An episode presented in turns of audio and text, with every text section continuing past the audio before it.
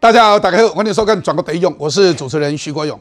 蓝白两党昨天举行了首场的政党协商之后，似乎并没有进入所谓的蜜月期，反而是摔到了另外一个泥沼里面。因为总统要怎么配、怎么选未知数，有人说可能是柯文哲正的，侯友谊副的，然后呢，韩国瑜当什么？当党主席啊？朱立伦就当什么？朱立伦就当行政院长。然后呢，王金平去当什么立法院长？不然安尼讲有影无？嗯，怪怪呢。不过侯友谊、柯文哲今天同台，结果柯粉竟然在侯友谊讲话的时候，竟然喊说台湾要选择柯文哲等等的话，这个对侯友谊实在是不礼貌到了极点。两个人同台，两个人都致辞，侯友谊致辞的时候，然后柯文哲的柯粉竟然当场这样子来呛侯友谊。那要和什么呢？所以侯友谊似乎火大了，点点，哎，这个点点两个字出去，那也就是在驳斥。所以这样子，蓝白合会不会变成蓝白斗呢？大家也都在讨论。这个时候，我们又看到了要持续关心民众党柯文哲要提名徐春英这个中配的这个争议。徐春英的中国国籍到底有没有放弃？人家问柯文哲：“你总要知道嘛？你要提名的人，你怎么可以不知道呢？”柯文哲不但不说清楚，反过来竟然说：“啊，你看看看看赵天林亲中舔共，反而讲这个啊？请问赵天林好了，他有没有亲中舔共？让民众去做相关的论定的时候，人家退选了。那你要讲清楚，你要不要叫徐春英，也不要争取你们的部分区，你也不要提名他呢？人家在问你这个，问你 A。”你答 B，这样子的柯文哲，你到底在顾忌什么呢？民众党还是打算提名徐春英吗？难道真的要向中共示好，要挑战台湾人的极限吗？大家也都在问。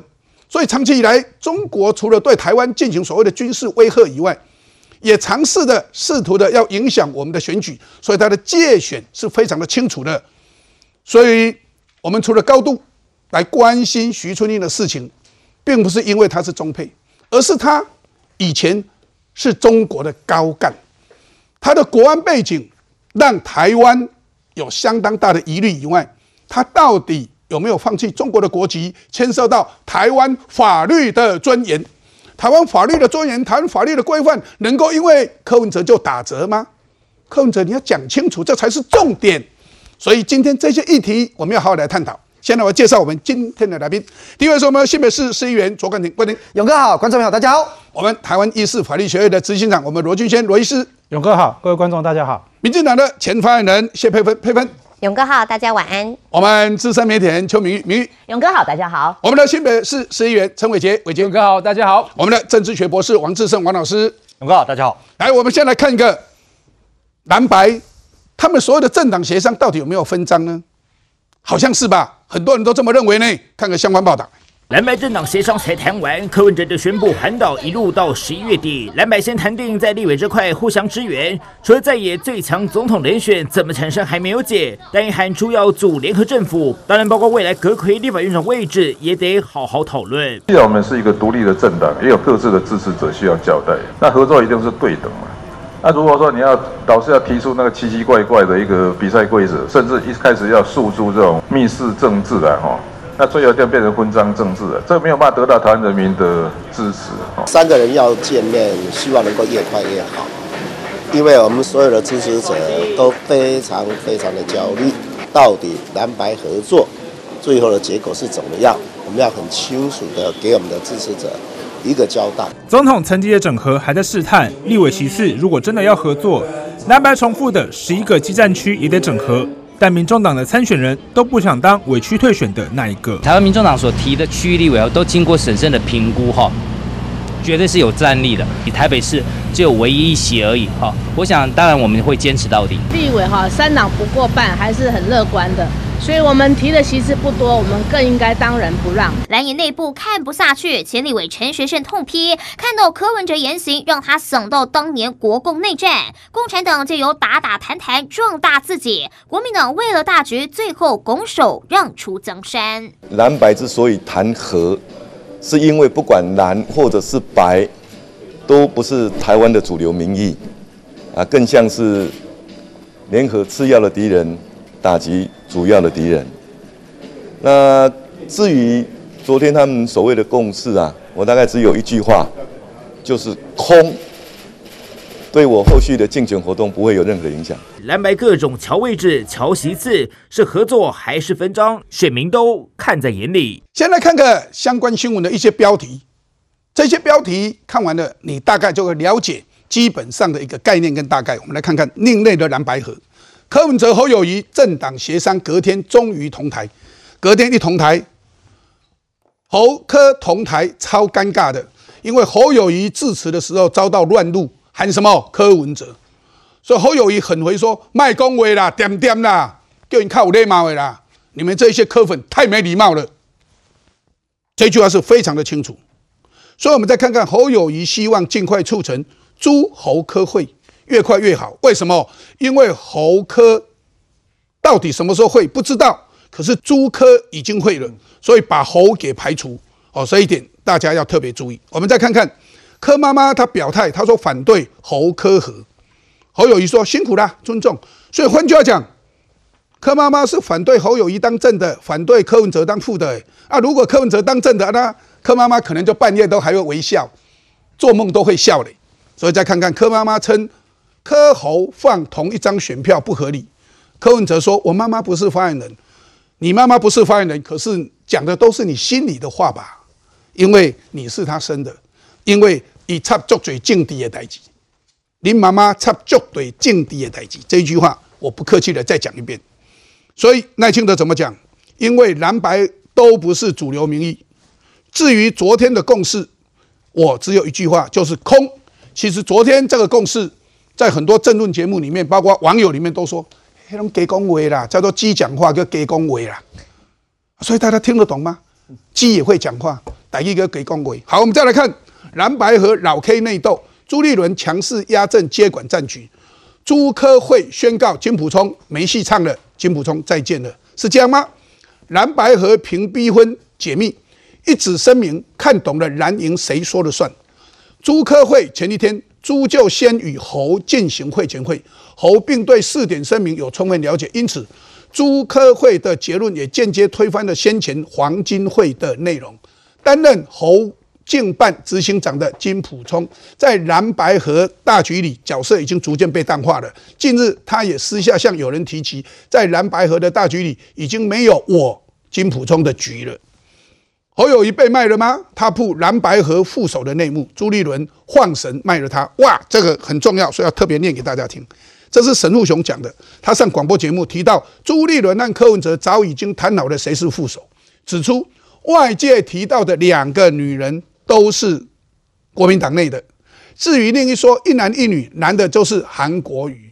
聊这件事情的时候，是朱立伦晃神的时候，几乎把侯友谊给卖掉，因为他不够灵灵敏，脑筋不够警觉。因为谈到副手，从国民党的一个来挑的话，那正的不就是侯友谊啦？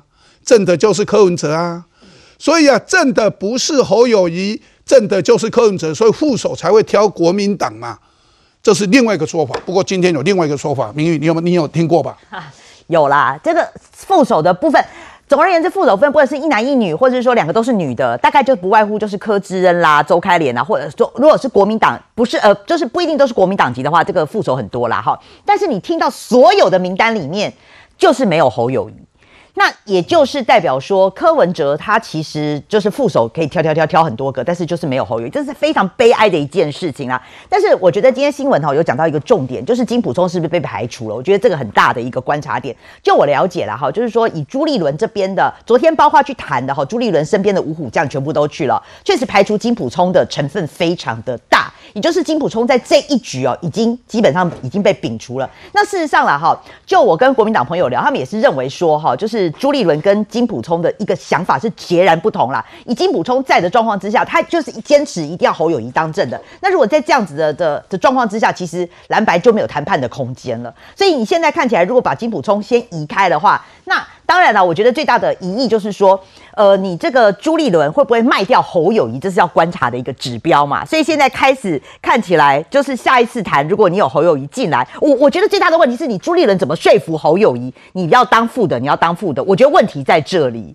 对，现在就是大家有蓝白河的一个想象。所以侯友谊已经讲了一句话：“我是主帅。”对啊，对。那这就谈崩了嘛？那这还是崩啊！我我要讲了啊！我最近跟蓝白的朋友都分别聊了，我觉得那个崩的状况非常的严重，尤尤其是白的，白的还是认为说我的民调是第一名，我不可能去当副的。等一下有个民调，我会让大家看。对对对对对。那但是呃，那个勇哥讲的民调，各家民调现在每每天的数字都不一样。那你跟蓝的朋友讲，他们讲到义愤填膺哦。那讲到什么呢？就讲到说，好，你现在柯文哲对不对？你柯文哲，如果你真的让他搭正了，你不等于搭舞台给他吗？因为柯文哲现在基本上全台湾只有实习立委，基本上都在这个北部以以就是在都基本上都在北部嘛，他南部基本上提不出来嘛。有一说说朱立伦，因为如果让。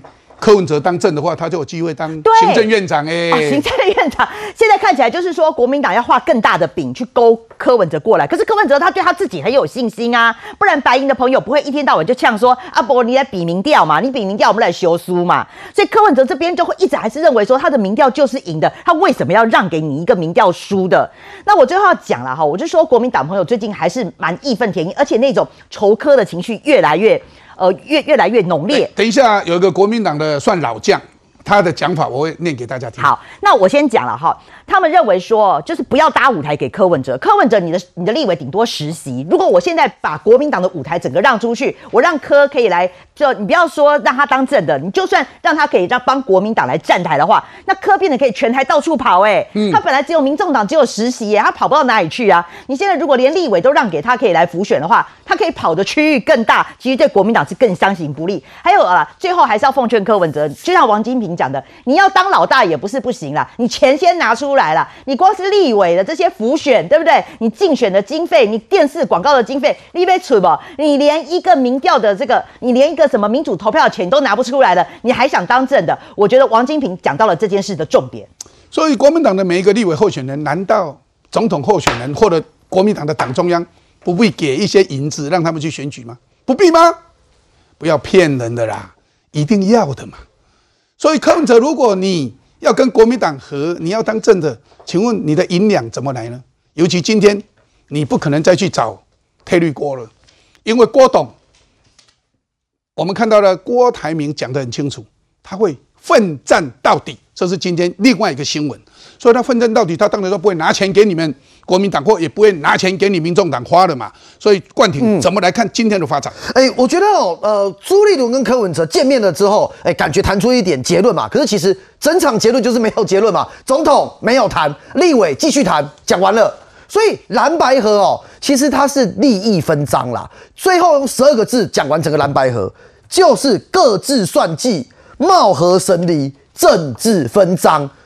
这十二个字讲完他们所有的状况啊，柯文哲跟朱立伦不管怎么谈，背后只隐含几个重点。第一个重点，哎，不要侯友谊啊，不要侯友谊是重点啊。连柯妈妈都说不要侯友谊。对，就是永远在玩这里。哎，一个月后还在玩这两手策略。柯文哲上午哦跟朱立伦结合，对外讲说哦不呃也许不一定呃呃侯侯柯或柯侯啦啊可以接受啦，但是讲尊重国民党。过没几个小时，柯妈妈直接出来受访，跟大家讲说：为什么一定要硬一起，很不尊重人。啊，柯文哲就跳出来讲说：他又不是我发言人，永远的两手策略，营造出一个国民党内部的矛盾，让国民党内部的矛盾最大化，是柯文哲现在的战略目标。为什么国民党内部的矛盾？五月十七号提名侯友谊的时候，国民党内部就两种声音嘛。有人认为说侯友谊是最强人，没错，但有好大一部分人认为侯友谊根本不是最强的人。所以这个矛盾经过了几个月，侯友谊努力整合，被柯文哲一句话放出去，不要侯友谊这句话之后，完全破了嘛。朱立伦会想啊，朱立伦他想的不是侯友谊的选情，诶，朱立伦想的是国民党在选完之后，国民党要延续，而不是不是被你柯文哲吃掉，所以。朱立伦他现在重心一定是放到立委的选举，而立委的选举，如果说要跟柯文哲合作，现在反而侯友谊变成是挡在前面的最大绊脚石。为什么？除了总统、副总统不要柯文哲以外，现阶段站台的事情谁在挡？侯友谊在挡嘛？你看哦，台中第一选区，民众党提兵蔡壁如，国民党没提人，卢秀燕，国民党卢秀燕已经帮蔡壁如站台了，已经有国民党的人帮民众党站台了。可是国民党到现在为止完全不敢放，让柯文哲来替国民党的立委候选人站台。为什么？侯友谊在担心呐、国民党有的是组织动员的能量啊！我随便一个立委参选人下去，五千人、一万人的造市场，我让你柯文哲来会变怎样？柯文哲一百人，对，柯文哲一百人嘛，人家五万人的时候他五千人，对，人家一万人的时候他一百人，是哦，这是前两天我们节目上很多人观察到讲的嘛。他到屏东啊，说跨越高平期是四百人那一场哦，四百人跨越高平期了，所以国民党四百人，我告诉你啊，选乡民代表啊都不止四百人。有代表都唔拿了，我跟你讲，陈伟杰哦，在选议员的时候，跟随随便便都一千人。他用千人起跳的啦，几千的问题啦开玩笑，哎，伟杰基层那么强，一个要酸痛的一百个人，你袂你袂惊哦？对，所以我最后把它讲完，就是柯文哲现在在想什么？哦，我现在用蔡壁如啊，国卢秀燕变破口啊，调到你们国民党的人哦，国民党现在立委参选都在等啊，柯文哲来帮我站台好不好？因为七十三个立委选区，几乎每一选区国民党有提名人，立委参选的民调都远远大于侯友谊，所以他们需要柯文哲帮他站台啊。结果变怎样？柯文哲现在如果一到国民党场子，我讲结论，到了之后，现场五千人、一万人，国民党的场子，柯文哲来跟大家拉票，倒了，国民党变动员人替柯文哲造势，而这个事情侯友谊会变成是最大受伤者，而这件事情朱立伦可能会往想往蓝白河方向走，但侯友谊绝对不会愿意。对嘛？两个总统候选人到国民党的场子，你想柯文哲会拉谁的票？当然拉他自己的票，拉他总统的票嘛。虽然帮助了国民党的立委候选人，譬如说，如果陈伟杰选立委的话，柯文哲来帮他助讲，哎，陈伟杰可能说可以拉到，哎，柯文哲帮他帮他讲话，啊，可是柯文哲就把陈伟杰所有的票拉到柯文哲的总统票去了，那侯友谊不就再见了吗？所以这个是不通的。在这个不通之下，我们要让大家看，总统怎么和朱科仍然没有共识，蓝基层喊建告队你要站便来站，所以蓝营基层已经火大了，糟蹋侯友谊帮忙柯文哲来作价，蓝鹰派痛骂赔上整个党，痛骂谁？当然痛骂朱立伦。求婚柯文哲被打枪，意外激出深蓝的回流，在部分地区与立委支持度的差距甚至高达十五趴到二十趴，但深蓝选区民众近日因不满柯营持续压着蓝营打，反倒渐渐归队。其中最重要这个人，我要念给大家听，陈学圣，就是刚刚我讲的，他总算是国民党的，哎，不是大佬，那也是中大佬吧？哎，他怎么讲？这段期间，柯批的言行常常让我想到国共内战时候的情景。共产党弱的时候，就和国民党谈，就国共就谈和谈，和谈以后，国民党就很笨，就融共了。反之，共产党强的时候，就打国民党。结果在打打谈谈中，国民党为了大局赢了抗日，却丢掉了中国大陆这个江山，拱手让给了共产党。请问他现在讲这个时候，那在比喻的时候，这个共产党指的是谁？当然就柯文哲嘛。柯文哲是最欣赏毛泽东的嘛，他的战法就是毛泽东嘛，他寄生国民党嘛。所以以这里来讲，哎，伟杰，党内改天寄生呢？啊，你们还让他寄生？难道陈学圣讲的这个真的是很有道理耶？我想最近我们在基层，在这个参加这很多重阳节的活动，确实也很多的啊支持者希望希望我们还是有自己的一条路线呢。就是说，如果说我们从这个啊谈判的过程当中，从退退到这个民主初选到了折中，折中了到了这个说啊可以呃有其他的一个方式比例等等的，那等一下如果如呃民众党他都不愿意，确实很多基层希望我们还是走自己的路。民众党不是不愿意，他把你们国民党所有的提议比喻成为是要吃一罐的砒霜还是吃半罐，搞半天你们都是给人家砒霜哦。也也不是啊，我觉得这各自有立场不是我讲的知道 这柯文哲所以我说，在这个过程当中各自有立场。我想朱主席也提到，这一次的这个在野的合作，不像过去的国青是系出同源。我想蓝跟白本来在政治理念上就有一些不一样，那只是说因为大家都是在野党，多数的民众希望在野党可以有合作。那我所以也因为基于这样，我们回应民意，我们来做这样的一个蓝白的一个会谈。所以当然在这个过程当中就需要一点时间嘛。所以我还是提到，这跟过去二零零四年不一样，宋楚瑜也是从蓝营分出去的。所以大家在基础的理念上是一样的。那柯文哲过去的发迹，我想他一开始跟民民进党合作，那现在呢啊，主打的讨厌蓝、讨厌绿，后悔，民进党现在很后悔。对，那所以所以就是说，这些刚刚，尤其像刚刚冠廷议员讲的事情，也很多的我们的基层的民代也有提到，就是说，如果这样子的一个情形，当然因为立委的选举必须要过百分之五十，所以当然大家希望可以选票极大化，所以会希望说能不能怎样的蓝白的合作，让立委的这个席次啊可以把它提升起来，这是第一个。第二个，当然回到总统的部分，蓝白合的一个主因跟初衷，说真的，当时是为了希望可以政党轮替嘛，也就是说可以在总统这一局做了一个翻转。那如果说接下来是退而求其次，提谈到的是立委的一个部分，但目前他们的说法是我们先谈可以谈的合作的一个部分，例如大家各自没有提名的一个选区的合作，你们那接下来再来谈你们怎么合作？有一很多你们深蓝的在生气，其中陈学圣把深蓝生气的讲出来了，他用当时国共合作，呃，确实很多人有这样子的一个反应，没错。那这个讲法，你认为真的要跟柯文柯文哲就是用毛泽东的战法在在吃掉你们国民党？对，所以就是说，像勇哥讲，就我我说真的，我认为我我常讲，我们这一次的蓝白合，我不认为两个政党真的想，我觉得两个政党各自有各自的立场。我们一开始大家是想各自走各自的路，那只是说回应回应这个民意，多数的民意要政党轮替，我们来做这个谈判，做这样的一个讨论。就是说只是做做样子给民意看，也不是做做样子，或许真的谈成了也不一定啊，对不对？所以我还是回到侯友谊这样讲的啦，我们也不要求不要求什么门当户对嘛，那至少要情同意合吧。我看你们也没有情同意合吧。不过这样子啦哈，我们再来看看这个民调，我刚刚提到哈，包括伟杰啦哈，大家看一下这个民调哈。这是风灿的民调，总统大选沙卡都，赖清德三十五点四，柯文哲二十三点九，侯友谊只有十九点九，告差价追，所以啊，你看啊，当然赖清德遥遥领先，赢柯文哲十二趴，那当然赢侯友谊就不用讲了，有差这么多吗？哦，大家来看，然后假如细卡都，赖清德三十三点七，柯文哲二十点五，侯友谊升上来十八点四。细卡都反而高一点，郭台铭八点六，所以换换换句话讲，他们两个人的差距反而是侯友谊输的比较少，反而是看起来啊接近柯文哲，不过都在误差范围内啊。我们再来看，风灿的民调说蓝白整合还在拖，如果一对一来对决，柯文哲三十四三十四点七，卯上了谁？卯上了赖清德三十六点二。所以赖清德三十六点二，柯文哲三十四点七，赖清德还是赢。如果是对着侯友谊的话，赖清德是三十六点七，侯友谊是二十七点七。如果是对上郭台铭的话，三十九点四对上二十二十五点一。所以换句话讲，还是把他柯文哲，哎，他是特别的高。所以从这个民调，我是觉得蛮有意思的。这怎么来看呢？啊，志胜。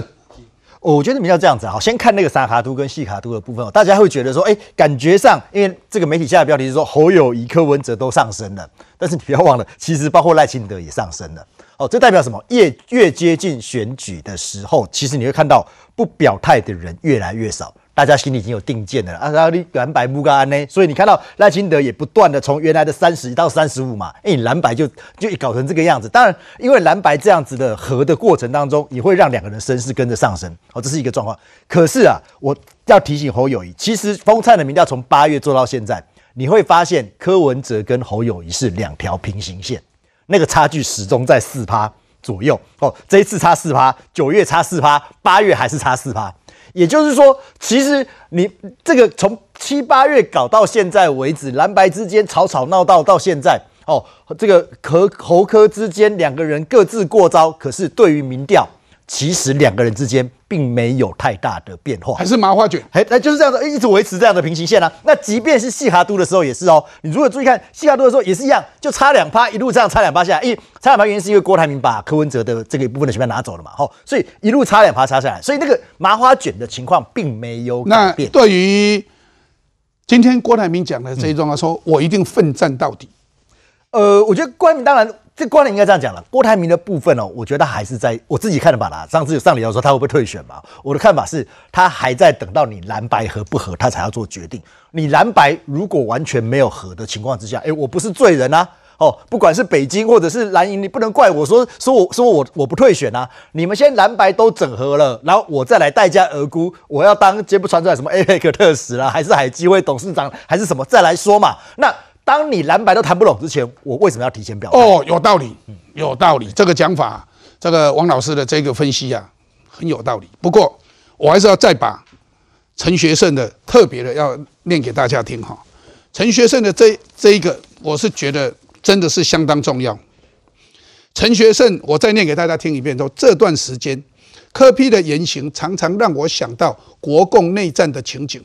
共产党弱的时候就和国民党谈，反之共产党强的时候就打国民党。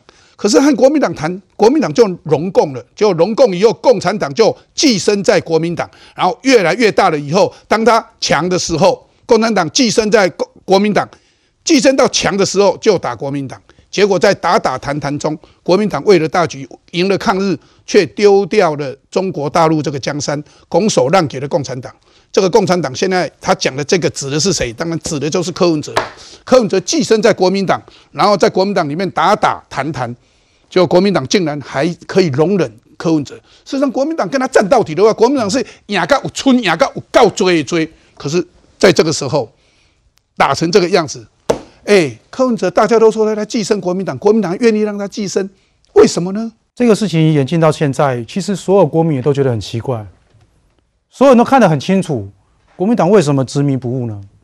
上礼拜我们说，国民党难道不知道柯文哲像海星一样，他可以把他胃丢出来，跑到蚌壳里面去吸收消化国民党的养分？各位，在最新一次两人的会面当中，宜兰外澳接天宫的这个两百周年的同台，柯文哲讲了多久？十秒钟的致辞，为什么十秒就下台？没有差啊，他已经取得了所有空军。所有媒体的优势，他已经占尽了蓝白河的所有的好处。他让侯友谊讲讲多久？讲七分钟，讲到什么？讲到捶胸顿足，讲到说麦克恭维啊啦，拜托点点啦，keep 平了，什么意思呢？侯友谊很生气啊，他在这个选举里面呢，完蛋了。他被谁糟蹋？被柯文哲糟蹋，也被国民党自己给糟蹋了。为什么？各位要知道呢。侯友以前在新北市，最近一次选举是一百多万票的支持人，为什么？因为这些年来他很挑剧本的，他是不随便演的。如果国民党剧本很差，他不跟他起舞的。记不记得那个时候国民党讲九二共识，他不要管他的。国民党在推韩国瑜出来选总统，他也不跟的。包括四大公投，他不参与的。为什么？他知道说剧本如果写的很糟糕，是写给共产党看的，台湾人不接受，他就不要演。可是这一次呢，他选总统，他被国民党给糟蹋了。国民党说：“你就要接受这个剧本啊，九二共识吞下去啊。”吞下去了。马英九说：“多讲几次，这样才乖。”继续讲，讲到最后什么？深蓝还是不支持他。他说：“这假的，这不是真心的。”那其他的台湾民众呢，更不能接受，更怀疑他。到最后民调越来越低，到现在是最后一名。那这时候回过来呢，国民党开始呢又说：“你这能力太差了，我要去跟柯文哲谈。”给大家看一张图哦。我其实觉得说，选举剩下最后的几个月，民众在看这个蓝白河的时候要看清楚。这里我写了一个我们说的蓝白政党协商会议共同声明，我都很想写说这是国共会谈第六次啊。为什么？内容一样啊，空泛的内容啊。为什么？他说避免一党独大。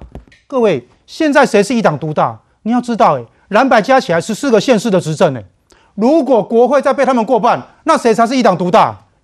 蓝跟白才一党独大。那更何况那背后的政党是什么？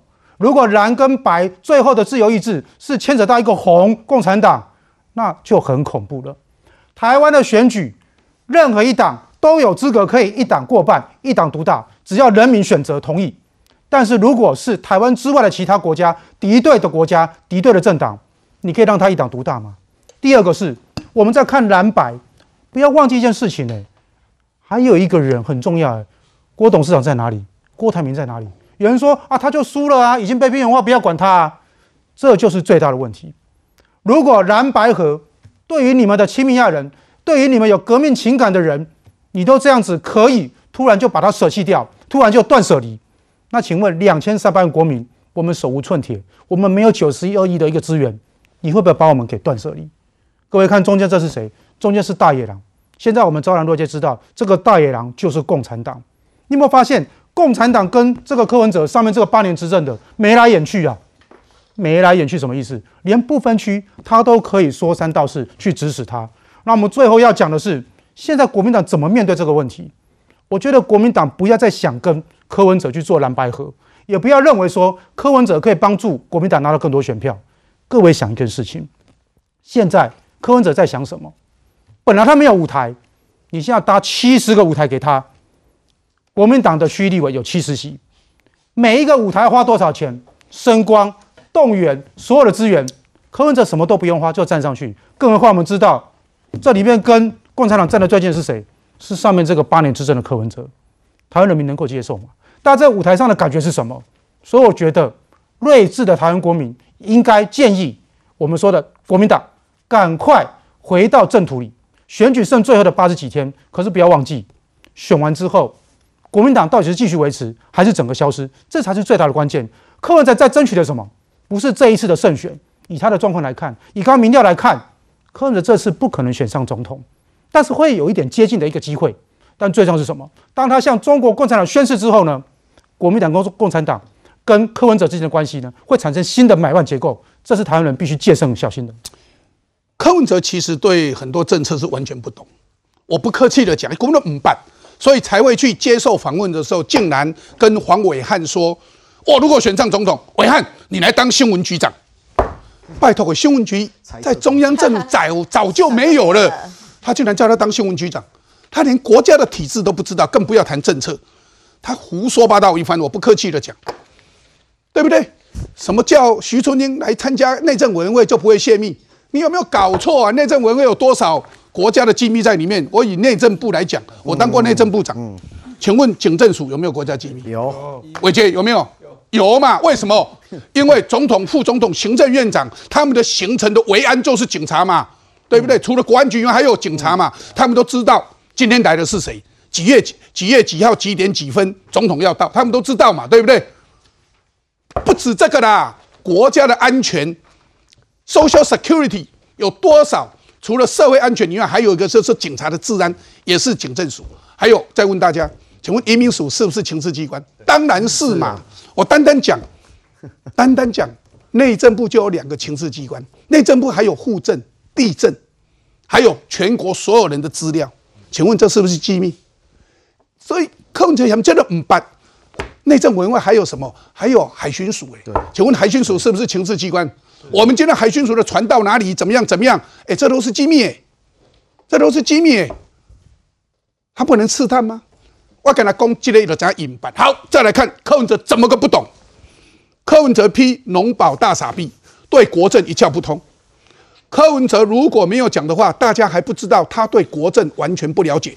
这是赖清德讲的，竟然把农民保险跟农业保险混为一谈，他根本都搞不清楚什么叫农民保险。农民保险是对人，也就是我们农民以前都没有年金，劳工有年金，公务员有年金，就是军人有年金，就是农民没有年金。小英总统让农民有年金，而且这个农民保险还有职业灾害保险。我们农民在种田的时候，如果被毒蛇咬到，我跟你讲，以前哈，拢要等于狗无赛啊。为什么？没保险了。现在只要不管雷电，或者是因为这样受伤被狗啊、被什么咬到了，被野猪咬到，或者被蛇咬到，都有赔偿。这是农民的保险。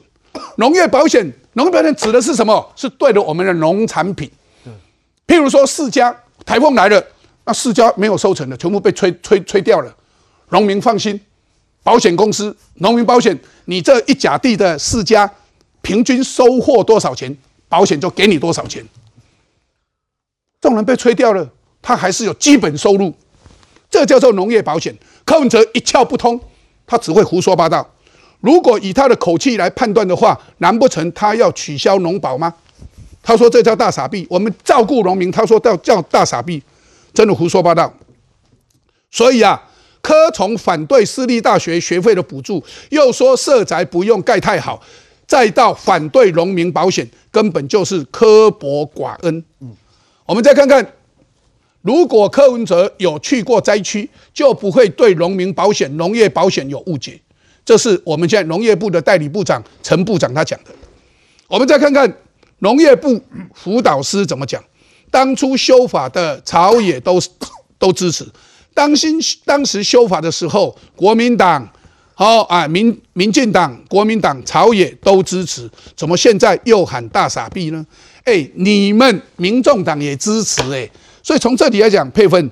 哎，这柯文哲真的是一对国政一窍不通哎，他真的胡说八道，竟然说要叫王伟安去当新闻局长，我想撸天撸喝酒呢。哎呀，完全的就是胡说八道以外呢，根本就是显示说他表面上看起来自己像个精英，实际上非常的草包。我觉得农业部的这样子其实有点他的回应有点太抬高柯文哲。农业部说啊，以前你们大家都支持，为什么现在柯文哲你跳出来反对？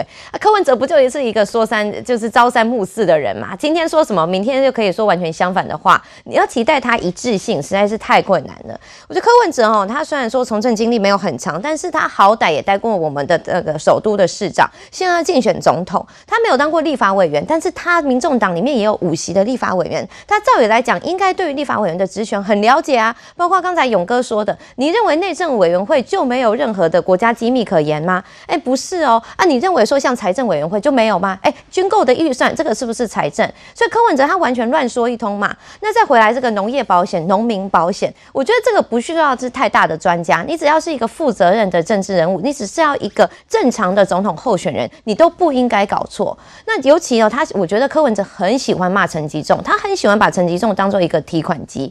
那前几天不是才在农民面前骂陈吉仲，然后结果马上农民就打脸啊，就是反呛回来说没有陈吉仲是最照顾农民的。其实不止陈吉仲，因为蔡英文总统他一直以来都是非常照顾农民，所以说包括说我们民政党执政的过。程中，哎，对于农民改善非常多，还有台湾的农业整个提升很大，不用举太多的太细节的例子，举一个口蹄疫拔针就知道，就可以看得出来说，虽然说农民可能不见得在政治上声量很大，不见得在网络上能够给柯文哲去操作风向，可是他们其实是我们非常重要的一个族群。那民进党政府也是一直都是给他们最重要的一个照顾。那柯文哲现在他为了要炒自己的声量，为了想要为批评而批评，好像一副他嘴巴讲出来的很多人就会买单，所以。他就拿这个农民，拿农业，哦，拿这个农民的保险来做文章，我觉得这反而凸显出来他的无知，更凸显出来说，哎，他在整个蓝白河的过程之中，一直不停的想要抬高自己的地位，可是他真的有到那个地位吗？他有准备好要执政吗？他的政见是什么？他的政策是什么？他到底有内涵吗？我觉得他这样子越讲吼，这样子越放炮，只会让大家越发现说，他真的是一个空有虚有其表，但是呢，并没有什么内涵的总统候选人。所以。有人骂侯友谊是草包，然后甚至有人说侯友谊是草包，连草都没有的草包。其实啊，连草都没有的草包应该送给柯文哲吧？应该送给柯文哲。那当然侯友谊还是草包了，至少还有草。这样子讲对不对？啊，当然了，伟杰一定是摇头反对。好，对对。不过这个不是我讲的啊，这个是网友他们在一些论述里面我提出来让大家来了解。不过在这里我让大家看柯文哲多离谱。柯文哲列中共党员为不分区立委，所以大家赖清德要他说清楚，不要让徐春英独自面对。赖清德说不要轻松的说让子弹飞就好了。陈建仁说立委人选应该捍卫中华民国台湾主体主权。结果这个徐春英，他参加了很多活动，都是要把台湾推向中国，要台湾跟中国要统一，这是徐春英。所以你看。所以王定宇说，参选立委都要放弃双重国籍。徐春英有没有中华人民共和国的国籍？结果柯文哲必答徐春英有没有中华人民共和国的国籍？还怎么推测呢？他说这是海选计划，是给机会。你的海选计划在台北市都已经失败了啦，还一直在讲这个。我们看个相关报道来。中国籍配偶徐春英传出可能纳入民众党不分区名单，其过去身份背景引发统战疑虑。尽管他声称已放弃户籍与护照，但民进党人点名保有中国国籍。对此，民众党主席柯文哲没正面回应。我这个人一向是主张哦公开透明嘛哈，所以我们会让他出来，你知道面对这个媒体的检验。海选的精神就是我们给每一个人的机会，哎，但是你要自己出来。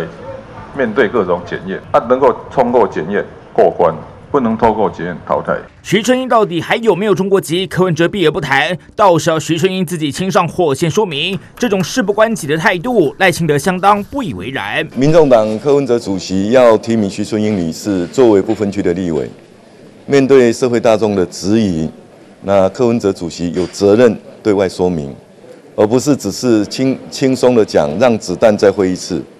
然后呢，让徐春英女士直接面对这个问题。要提名的柯文哲必须对外说清楚，依照现行法规，中国籍人士取得台湾身份证，只需放弃中国户籍，不必放弃国籍。而国际法规定，只要有双重国籍，不管是哪一国，无论立场是不是有台或挺台，都必须放弃才能担任公职。但因为台湾不承认中国国籍，导致要参选的人不需放弃。有绿立委主张，必须修法把漏洞补起来。所有地球上的任何国家在台湾要参与公职，都必须放弃原国籍，不能有双重国籍。却独独因为我们不承认中华人民共和国的国籍，反而他不用放弃，就直接可以参与成为台湾的公职，甚至于参选总统、副总统、立委、议员等等。那这个是法律上的漏洞。那我们。有责任把这个洞补起来。徐春英国籍争议一天不说清楚，只怕民众党轻重标签很难撕下来。我们看一下提名徐春英就是迎合中共。李宗宪教授他怒斥说，还为柯文哲做事，无疑为虎作伥。哇，明玉，这徐春英的台词其实节足严重的呢。现在最主要的问题是徐春英她拥有中国籍。今天柯文哲呢，他在面对这样的问题的时候呢，他也不敢去帮徐春英背书。为什么？因为现在等于说是台湾跟中国的法令哦，都有一些比较矛盾的地方。在台湾的法令，因为你拿到台湾身份证，你只要放弃中国是户籍哦，放弃户籍，你就可以拿到台湾身份证。所以目前为止呢，大概可以几乎确定说，徐春英是没有放弃中国籍的。那再来了哈，因为中国的部分。他们当然理所当然觉得台湾是中国的一部分，他们觉得说你就算嫁来台湾，你也不用放弃中国籍，因为他们认为台湾就是他们的啊。所以就说两边的法令之下的话，徐春英可以这边比较肯定的说，他基本上是没有放弃中国籍。那如果你要来做台湾的这个立法委员的话，第一个啦，我觉得柯文哲非常的好笑，他是说他是海选，可是海选难道你都不用筛选吗？难怪你现在民众党会被人家讲说你是民众党，你要不要看看你自己的党内的干部啦，有这个背景的有背景啦，哈，然后有这个有。这个黑道的是黑道，就是大家会觉得说，为什么你民众党的组成就是总是不能清清白白？你提一个立委，还给人家这么多诟病的地方。第二个，我觉得今天更好笑的是说，他说呢，好要把徐春英哈这个找来了哈，让媒体检验一下。我得拜托，就是你今天提一个你的不分区立委，你是党主席，包括你们的委呃什么中央委员，你们要负责任，你们要负责审核，哎，怎么你现在审核的责任推给媒体？哦，就叫他来跟媒体辩的过不过？过的话哈，哦，那那他就可以。我我们媒体哪时候变这么大？那不然你把你所有的名单啊，是不是拿来交给媒体审核？是这样子吗？我是觉得说，作为一个党主席，你连你的不分区立委，你都不能很负责任的提出来，就是一个漂亮清新的名单。那我我觉得说，你今天这个责任先推给先推给徐秋英，说他出来变一变，变得过就可以，变不过哦，那我们就再来看拔草测风向。我觉得柯文哲这个，我觉得不是对国家大政一个很负责任方式。难道你未来推行所有的国政都是要这样吗？先放一个风向哦，我们这个保险可不可以？哦，我们这个教育政策这样可不可以？是。做总统是可以这样子的吗？我真的觉得非常非常的荒谬啦哈。那最后我要讲的时候，不是说捡到篮子都是菜。他讲到说，哎，那这样子哈，有身份证的人没有参政权哈，他觉得这个是一个侮辱。我觉得他他指的是本末倒置哎。台湾有身份证的那么多，那为什么那些被褫夺公权、黑金枪赌赌的人，好，那退一百万步，那个那个呃，民民进党不是有设设一个标准嘛？黑金枪赌都不行啊，对啊，那为什么别人 那按照这样讲，那这些人都有身份证，为什么都不能参选呢？所以我就说，一个政党要有一个政党的格调，如果你连这个都分不清楚的话，真的很枉费你是身为一个这个党的党主席啊。曾经有黑道背景，被判刑、被管训，曾经有贿选记录的人。不可以参选，但是他仍然可以投票。请问有没有受到限制？美国也一样啊。美国如果不是在美国出生的，是不可以选总统的。请问有没有限制？他也有美国的身份证呢。啊，他能不能选？他能不能选美国总统？不可以。所以如果你要这么讲，这些人都还在台湾出生的嘞，你这些中国来一个像徐春英这个，你仍然有投票权，你有身份证有投票权，可是你没有参政权，这很正常啊。因为现在唯一要打台湾的时候是中国嘛，难道不必做相关的限制吗？所以我要提到的就是说，这样子的讲法合理吗？怎么看？明年一月十三号哈，如果你投错人或投错党，可能会制造非常大的国安危机。刚才明玉姐讲很清楚了，简单来说，徐春英不是一个什么以前共产党员，以前在中国国家里面当高干而已，他是此时此刻还是中华人民共和国的国民呢？我问大家一个问题就好。我们赞不赞成让中华人民共和国的国民来担任中华民国台湾的立法委员？我相信多数的民众是无法接受的。可是如果让徐春英进到民众党的不分区，而且安全名单，而且人民还投下民众党这一票，他就会变我们立委啊。我讲一个例子就好，它会产生什么危机？除了刚才讲的八大委员会都不适合以外，中华人民共和国反间谍法明确规定嘛，我们大家看一下中华人民共和国的反间谍法哦，第二十条写什么？公民跟组织应当为反间谍工作提供便利或其他协助，公民要提供协助，这是第二十条。我们再看中国的反间谍法第二十二条。在国家安全机关调查了解有关间谍行为的情况，收集有关证据时，有关组织跟个人应当如实提供，不得拒绝。我讲这两条就好。这两条什么意思？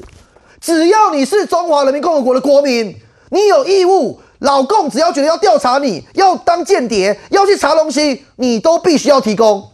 这样适不适合嘛？所以徐春英因为这个反间谍法就会变成中共的 agent，就是啊，哦，这个这个反间就是你就是当然的 agent 啊，你就是你只要有中华人民共和国的国籍，你就是老共的间谍嘛，你要帮他从事间谍工作嘛。如果他有需要的时候，哎，可是徐春英到今天为止跟大家怎么讲？他放弃户籍，放弃护照，出入两岸用台胞证，重点没回答嘛？你有没有放弃中华人民共和国的国籍？据我们了解是没有，没有嘛？啊，那柯文哲什么态度？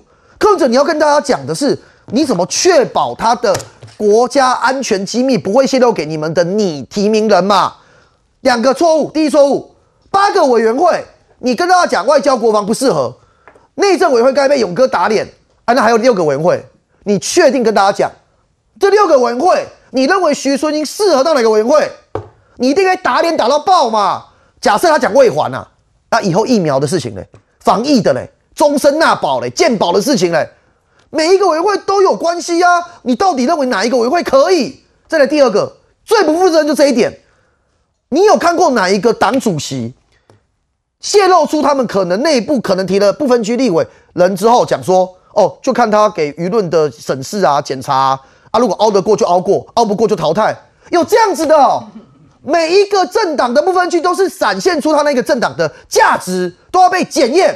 啊，你柯文哲态度完全不用，完全不用，熬过就熬过，不熬过就就拜拜，可以这样哦。所以我觉得徐春英最后结果，我的判断啊，我也是从诚心的建议，为了我们国家安全，我们不可能要提一个中华人民共和国的国民来当我们立委。柯文哲，你亡羊补牢还未有未晚矣。但是这整个过程中显示出你的不负责任。我柯文哲是利用徐春英。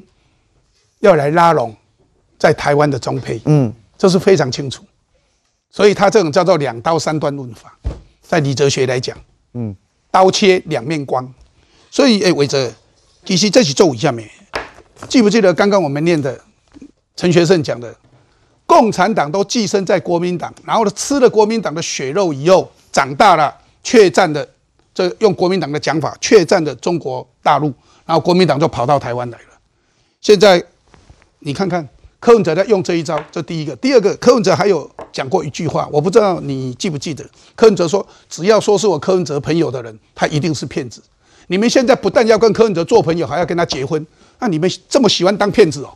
也不是啊，我觉得政治没有永远的敌人，没有永远的朋友啦。我刚才我也刚刚跟勇哥讲过，说因为多数的民众希望我们可以蓝白合，所以我们也因为这样的一个民众，我们呼吁民意，我们去做蓝白合的一个。啊，接触或者是说看有没有机会来突破，这第一个。但我还是回到刚刚这一题，就是勇哥提到，就是说刚刚陈学生这个钱立伟讲的哦，其实龙共的时候，说真的，之前还要加入国民党，我们还没有加要求民众党要加入国民党。其实我们这个这样的一个，没有那时候共产党其实加入。他他还是保留了他的共产党的资格，但他有加入国民党啊。但是他保留了共产党我们这次没有要求他加入啊。啊，所以啊，没有要求他还是保留了民众党的资格，这才是重点啊。对对对。所以我是说，其实呃，这样的一个比喻，确实我们很多的基层会慢慢会有不谅解啊。所以说，刚刚你说，哎，会不会很多的蓝营的民众慢慢慢慢回流？所以我我个人的评断是，我认为这对。国民党说并非是坏事，所以徐春英来来当他们的不分区，哎，你们竟然有市长，国民党的市长说啊，这没关系啦，呃，你们的谢国良讲的啊，我就明知明明白的把把人讲出来我。我认为只要他经过合法的管道拿到我们的身份证，拥有一定的这个参政权。但是如果按照刚刚讲的，你只要在签署要放弃双重国籍，因为他没办法放放弃大陆国籍嘛，没有办法放弃就是有啊没办法放弃，他就没办法成为候选人啊，对吗？对，啊，所以我为什？么为什么这样子民众然后提名他，你们国民党还赞成？那，我我们国民党没有有了谢国良啊，我再讲一遍嘛。那我还是觉得，不管是外配也好，陆配也好，他现在已经融为台湾成为一份子，我们不应该去分别了。那只是说，我觉得还是要切成两块。第一个，保障他的参政权，本来本来就应该普世价值都要都该有。只是说，在这个参政权的保障下，有没有国安的危机？就像刚刚冠廷议员提到的，有没有他可能这个反反反。会要要要泄露这些国家机密等等，我想也不是一一味都是这样。你记不记得上次不是有一个好像大陆的一个书商来到台湾，他回去被抓走也有嘛？或许他真的想要放弃，然后为台湾做事也有可能啊。我要让大家了解了，其实参政权分为至少在宪法里面有四个，选举、罢免、创制、复决。所以被选举又分为选举跟被选举权，所以被选举权其实有黑道背景的，曾经被判刑的，有贿选背景记录的，你就是不能被选举，但是你仍然可以选举。其实这种限制都是合理的，所以大家了解这一部分，民众党为什么可以这样子？你要补充上。我补充一句好就好。刚刚讲完了他的身份有中华人民共和国国籍嘛？第二个讲他的思想跟意识形态，这样子的人适不适合当我们的立法委员嘛？这个是十九大的时候结束的时候，中国的官方媒体访问徐春英的报道，全部都他自己讲的，没有诬赖你。徐春英讲哦，嫁到台湾多年的大陆配偶徐春英，希望在新时代祖国统一能加速。他表示，希望两岸加快统一步伐，让身在异乡的他们有更长的时间回到大陆家乡，与家人有更多机会重逢。他的目标就是希望加速两岸统一嘛，所以这倒有什么好讲的？谁捅谁还要搞清楚。不是他哦怎么？你台湾想要统中国？按照宪法的规定就是这样子嘛。没有啦，这不要个这个这个，我是觉得说这种黄粱梦哦，不要做了啦。我们台湾就是台湾，真的不要做黄粱梦，说我们台湾要去统一中国，然后呢什么中华民国统一中华人民共和国，不要再去想这一些的啦。讲这一些，我想民众不会接受啦。不过在这里要让大家知道一件事啦，柯文哲把中共的党员列为不分区的立委，显然这是朝贡吧？没有错吧？好，民众党朝贡，那现在蓝白要和，民众党要跟国民党和，国民党有没有朝贡？二零一三年，中华世纪交流协会邀请参访香港，武士文去了，费鸿坡去了，这是退将。二零一四年，两岸退将黄埔情交流活动，你看黄信强去了，陈廷宠去了，李珍林去了，夏行舟去了。二零一六年，孙中山诞辰一百五十周年大会听训去听训，有沈国珍，有周仲南，有夏迎洲，有陈廷宠，有吴思怀去听训，这都是国民党员哦，全部都国民党员哦。再看，其中啊，陈廷宠更讲的更露骨，说我是中国人。然后看看这个是陈振香，还当过国民党的不分区立委啊、还有黄信强，前陆军司令，在二零一七年参加抗战八十周年研讨会，抗战的时候是国民党抗战的，你跑去跟跟共产党合在一起干什么？还有陈廷宠，所以民进党说国民党籍的实名退将朝贡才是最大的国安天坑。日本学者预测你们绿营啊国会不会过半，民进党说不能让浅见造一半，所以其实民进党希望国会过半。所以从这里来讲，我们看到的这些问题，哎，佩芬，哎，这些问题其实是蛮严重的。非常的严重了。其实四年前的立委选举，这个吴思怀的议题就已经吵得沸沸扬扬了。那个时候，全民大家都在要求说要下架吴思怀，结果国民党不但不听吼，还帮他这个稳坐安全名单。那顺利当选之后，大家看看他许多的发言有没有攻击老台，不算做挑衅哦。可是只要我们政府做任何一滴滴的事情，哦，就是我们在那里找麻烦，就是我们是麻烦制造者。吴思怀这样的一个人，他其实不是一个个案。最近马文君的例子，大家也看得非非常的明白嘛。那马文君，国民党的立委，南投选出来的，对于南投的地方建设看不到他有什么关心，但是对于这个浅见国造这个每一个细项，哦，他倒是要问得清清楚楚。哎，如果你是本于你的职权问得清清楚楚，当然没有关系。哎，可是你为什么开会这个机密会议的时候，哎，你连签保密的协议都不愿意，然后进进出出在那里实况转播这个会议的内容，把很多很机密的问题呢问得很清楚之后。结果把资料拿去给韩国，拿去还有拿去给谁，我们不知道。那再来，我们看到这个陈廷宠也是啊，他不只说他是中国人，我们尊重大家的这个你的自己的国家认同，可是他到中国的节目说什么？说台湾的战力是零哦，一个做过我们前陆军司令的人，到了中共的这个对节目上，哎，可以这样公然的诋毁我们的国军，哎，完全没有想到说他的自己徒徒子徒孙等等，如果是战力是零的话，那请问你是怎么教出来的？这样子的人，竹凡不及备载那国民党有这样子的人，其实我们觉得，我们其实很多的民众已经看得好像有点见怪不怪了，真是蛮悲哀的。那我刚才我们看到说，民众党这个徐春英，哎，同样哦，就是柯文哲现在想要列他在不分区，难道也要从像国民党这样子吗？就是很多很多的马文君，很多很多的吴思怀，我们立法院里面就充斥着他们的国家认同，到底是认同这个中华民国台湾，还是认同对岸？那到底呢？他们这些人是不是在台湾讲一套？哦，可能呢讲的说什么想要呃吸引这个呃中国配偶，想要吸引这个退将的这个选票等等。到对方到对岸的时候呢，就像我在中山北中的对手王宏威，他也是，他去上中共的节目的时候，他不敢讲中华民国，不敢讲台湾，不敢讲总统，他说这个台湾地区的领导人。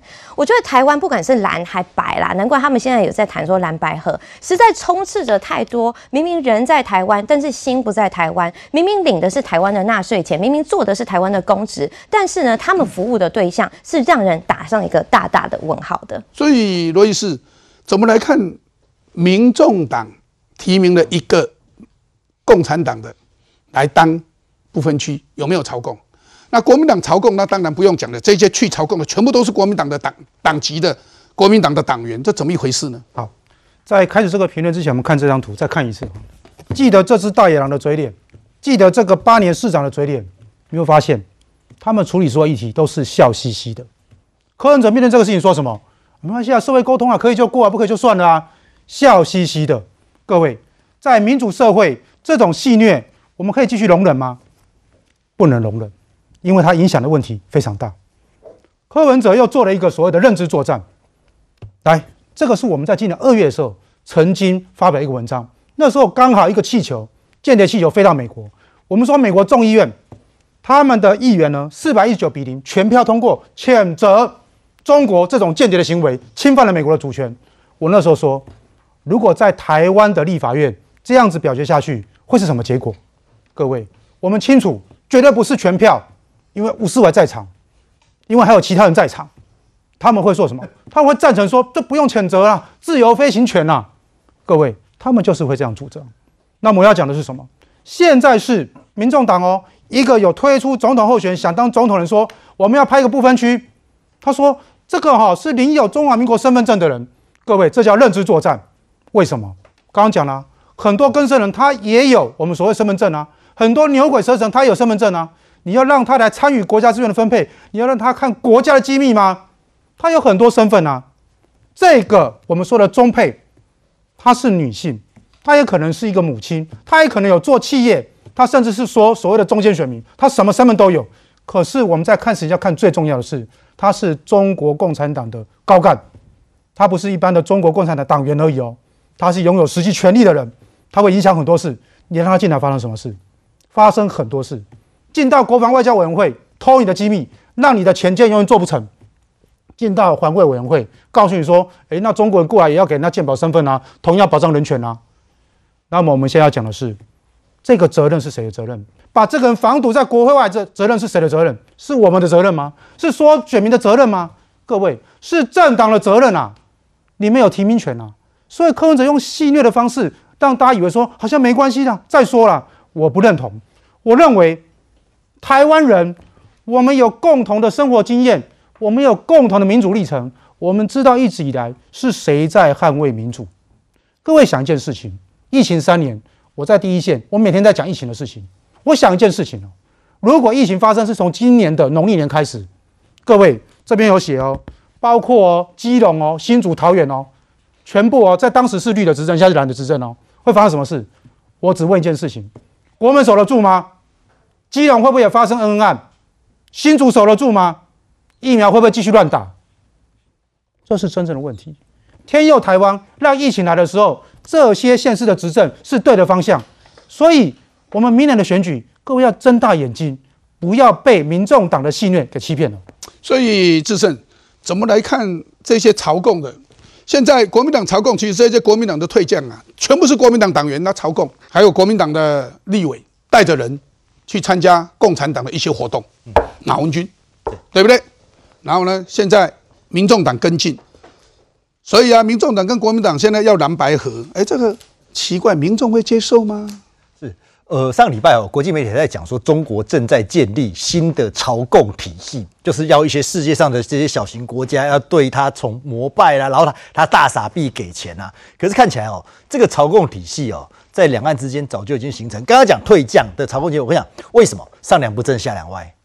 哦，上梁不正下梁歪，再好的路给你走，你都会摔。对，我想最重要的，谁谁是朝贡第一名？哦，其实大家已经淡忘这件事情了。二零一五年的时候，中共纪念当时的一这二次抗战这个结束，二次大战结束七十周年，在天安门广场上面大阅兵，谁去了？谁坐在天安门广场上面？坐在当时习近平旁边。哦，国民党的好像非常非常大的 连战，连战哦连战坐在旁边，怎么劝都劝不了，叫你不要去，拜托你不要去。不，国民党自己都把自己抗战的历史，国民党的前主席哎，国民党的荣誉主席哎，国民党的副总统哎，就站在那边，坐在习旁边，共同来纪念抗战。你也难怪这些退将们就一个一个前仆后继的去，才有吴思怀那一个经典的一幕嘛，坐在台下听着习近平讲讲话，一起唱着中华人民共和国歌。后来才有二零一九年国安无法禁止这些退将到中国去朝贡，可是。这种朝贡的风气，这种朝贡的氛围，其实国民党已经觉得习以为常，因为你从过去聊的就是这样子的一个做法跟情绪。那你看，就算你没有去中国朝贡，可是你会发现你的许多作为是一个朝贡的心态。为什么？马文君们，哦，你为了向中国表忠，诶，你宁愿砍这个党浅见的预算，你宁愿去想方设法的窃取相关的机密。这即便你人没有去，你心是不是已在已在朝贡了？柯文哲我觉得也是一样的状况，看起来哈，他好像在戏谑的去处理这个所谓的徐春英的这种提名的事情。可是有没有一种可能，我就是当然一部分当然是针对这个陆配中配的选票，可是有部分是不是？哎，你看跟中国表表明说，你看过去国民党其实国民党试着要以前过有试着要争取过，有两个陆配，一九二零一三年的时候的呃二零一三年的时候一个中华生产力党的这个副呃的的主席哦，然后还有二零一。八零在上一次选举的时候的刘那个刘春儒两个都是陆配，那时候国民党都想要把它纳入不分区，可是压力太大，不敢纳进去。可是民众党义无反顾，柯文哲说纳就纳，也不管你到底有没有中国籍，也到也不管你到底是不是共共产党员，这是不是也向北京进一步的表达我的朝贡心态？所以你会看到，真的是蓝白加起来哦，原来颜色变成是红色的，变成是朝贡的。所以看到，其实，在二零一三年后来的啊，二零一六年这一些。啊，国民党其实曾经想要提名中配来当不分区，但是后来还好，国民党踩刹车。嗯嗯，踩刹车的是谁？吴敦义。对，所以后来改提名了林立产，是柬埔寨的啊，这个我们东南亚的哎新住民来到台湾，所以其实后来提提名了林立产，讲实在话，那个时候也得到了很大的一个回响，说哎这个就不错。对。那这个时候，人家国民党都已经有哎前车之鉴了啊，人家国民党都不敢做，民众党就这样做下去，刚刚讲起民众看的落去。不过在这里，我要让大家看，美中军事关系转折了吗？中国最高军官张幼霞说什么？他说愿与美国合作，但对台的问题，哦，绝对不手软。军委副主席恫吓台湾，陆委会说中共才是麻烦制造者哦，那指的是张幼霞。所以再看中共军委会呛武统不手软，国防部说武力解决争端不是一个正确的方式。葛莱仪说习近平此时犯台啊，险阻重重啊，台湾美国需把握提升自我实力的机会。邱国正特别讲，人家问他说李尚福被拔关啊，这中国的国防部长，中共对台军事威胁是否有所变化？他说不会啦，没有变化啦，因为整体来讲是听习近平的。所以在这个时候，我们看到中国其实想要武力恐吓台湾没有改变的时候，但是中国现在自己碰到个问题：中国的官宣李克强遗体周四要火化，天安门等地降半旗致哀。在这个时候，习近平也挡不住，悼念李克强，郑州马拉松选手背着遗照跑，大家看到。所以换句话讲，这个习李克强的这个死亡。他的往生，真的在中国引起了很大的一个波澜。我们看个相关报道来。中国前总理李克强二十七号因为心脏病过世，中国全国二十多个城市先后发起追悼活动，却让北京当局如临大敌。你看这些天，据说在那个花上，在那个花圈呐、等等，在一些这个纸条上写的字也文字也越来越大胆，所以我觉得这事儿还在发酵。那当局要是清查要整的话，就会激起更多的那种反抗。河南省郑州的献花地点，甚至有民众留言写下李克强卸任前的名言：“人在做，天在看。”还有“民主自由万岁”，似乎透过追悼活动发泄对中国当局的不满，对吧？悼念跟自己非亲非故的人冒着风险，那肯定他觉得值得才去。为什么值得呢？其实就是对习近平实在受不了了，借这个机会表达一下自己情绪。防止类似的反弹声浪，中国政府加强管制，规定进入天安门广场要事先预约，前方马路也只能骑车，禁止步行。附近还加派警力进行临检，形同进入半戒严状态。因为李克强死的比较蹊跷呢，引起大家很多猜想，那这种猜想本身对习造成很大的这种威胁。有中共军方的相关人士曾向媒体透露，习近平原本想延后发表李克强的死讯，却被反对者提前泄露，才会形成现在的不利局面。李克强的遗体早在二十七号就以专机送往北京，预计十一月二号进行火化，当天多个地区也会将办起哀悼。我们来看一下中国民众自发的悼念李克强。石板民夫说，发泄对昏君，指的当然就习近平的不满，才是真正的目的。死前遭控制吗？传李克强八月就与家人失联了，网民要求停止火化，成立调查小组。比好莱坞编剧还要强，李克强、蔡奇、李尚福和秦刚等等都绑在一起吗？网友编了政变的假说，所以换句话讲，有六十六个高官在这最近全部 pass away，为什么这样子呢？智胜。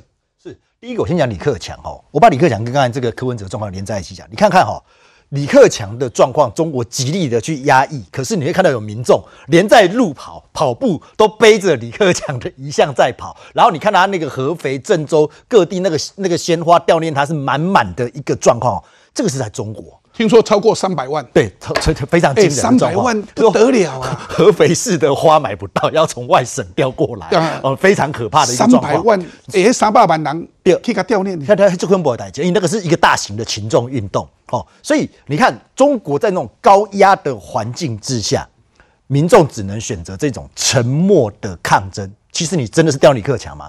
更大一块就是对习近平的不满，对习近平的一个问题。哦，可是中国的民众选择沉默的抗争，你回来看，我还是要回来讲一下。你回来看柯文哲的反应，在这个提名的状况之下，你是选择媚共的做法去提名一个这样子的的身份特殊、充满争议的中配。哦，一比一来之后，人家在抗争这个集权政体，你在跟呼应对方北京的需求，这两个比起来，这真的是天差地远。这一个状况哦，那回来看，其实呃，我认为。李克强是八月失言是假？应该是假新闻啦，因为九月的时候他在摸考菇那个状况应该是很正常的哦。可是可以确定的是，中国急急忙忙的把它火化，这个跟过去状况不一样。过去都会想说，哎，要瞻仰嘛，哦，要怀念，瞻仰遗容。嘿呀，对呀，你要要要有那种的。可是习近平连死人都怕，你看看哦，连一个死过去的过呃死亡的政敌他都怕，急急忙忙的火化，为什么？因为怕的不只是这个政敌。怕的是这个东西引起后面三百万人、五百万人的串联的大震动，这个对习近平现在的整个的政权的不稳定哦，是带来更高度的压力跟紧张。为什么李克强去世，竟然中国共产党他们中央禁止民众悼念？为什么？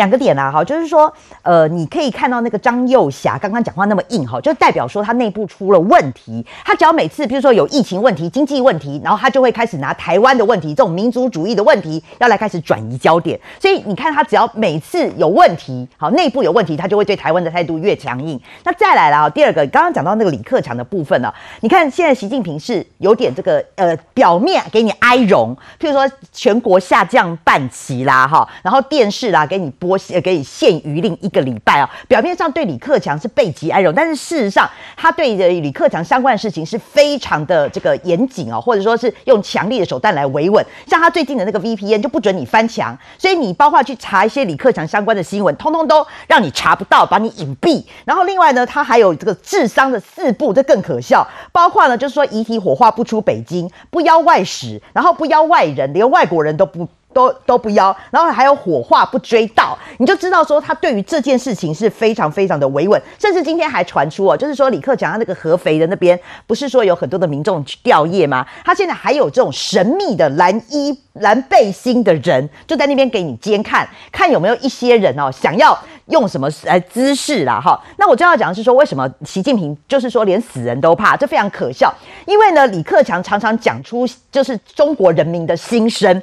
譬如说啊，这个习近平他一直要呃，这个李克强主张地摊经济，他觉得说疫情之后要整个复苏，可是习近平就很爱面子，他要维，他要那个就是说不能让你看到摆地摊呐，他整个北京啊要整个是历史大国，泱泱大国，所以他就是说你不卫生不文明，不让你摆地摊。那再来啊，李克强讲出了啊，当这个习近平讲说哦，中国已经完全没有什么贫穷的哈，脱贫了，脱贫，结果呢，李克强讲大白话，有六亿人还在贫穷线下，六亿人每个月的薪水在一千块人民币以下。对，李克强讲的大白话打脸了习近平。最后，李克强还曾经讲过什么？中国 GDP GDP 都是造假的，所以他自己只能看那个靠那个火车的运量来估算中国的经济状况。所以大家现在会把李克强过去的话都翻开来，就会知道习近平执政之下其实都是虚假的谎言呐。哎呀，人在干天在看呐。对呀，他有讲过这个话，就是他这句话也有讲，讲了之后就掰了。难得走天的看啦，啊，所以啊，哎，冠廷，拜登吊唁李克强，竟然中国官媒、中国所有的媒体一个字都不敢提，为什么？哎，现在看讲哦，速度超快的哦。李克强的遗体十一月二号就要火化了。对，那到时候天安门、新华门、人民大会堂、外交部会哎降半旗致哀，这是标准作业。可是老共现在很紧张啊，会不会因为李克强的离开，反而造成是另外社会的大动荡？为什么？其实现在整个谣言传遍整个中国的社群啊，谣言其实简单来讲分两类，第一类就是对于李克强死因的质疑，也许不是谣言哦。对对，也许不是谣言，也许不是谣言哦我看对中宣的讲法了哈，就是对中国官方认为是谣言，但是现在就流传两种的舆论啊。第一个就是大家对于李克强死因的质疑，很多人认为说死因不单纯，怎么有一个人退休之后，然后在国家级的医疗机构这么好的照顾，居然会心脏病发离开？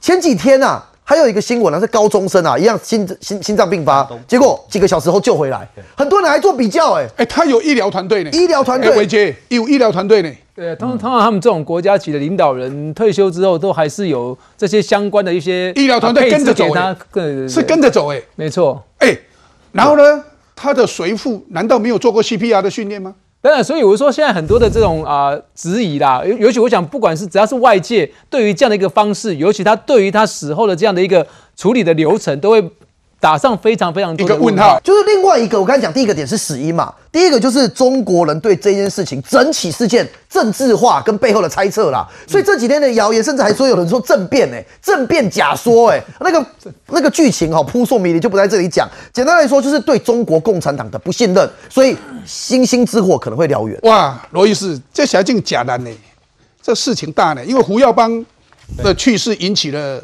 六六四天安门事件嘛，对，怎么看？我觉得哈，六十六个高官在那么短的时间之内相继都走了哈，这其实是很不寻常的。以前都讲说背景值，去查一下中国的高官，他的背景值是这样短期全部都会过世吗？显然不是嘛。那么这样一个高官旁边有他的随父，有医疗团队，各位有什么样的心脏病发生之后不能马上救活的？老实说，屈指可数哦，只有那几项。他的死因交代完全不清楚，不细腻。为什么？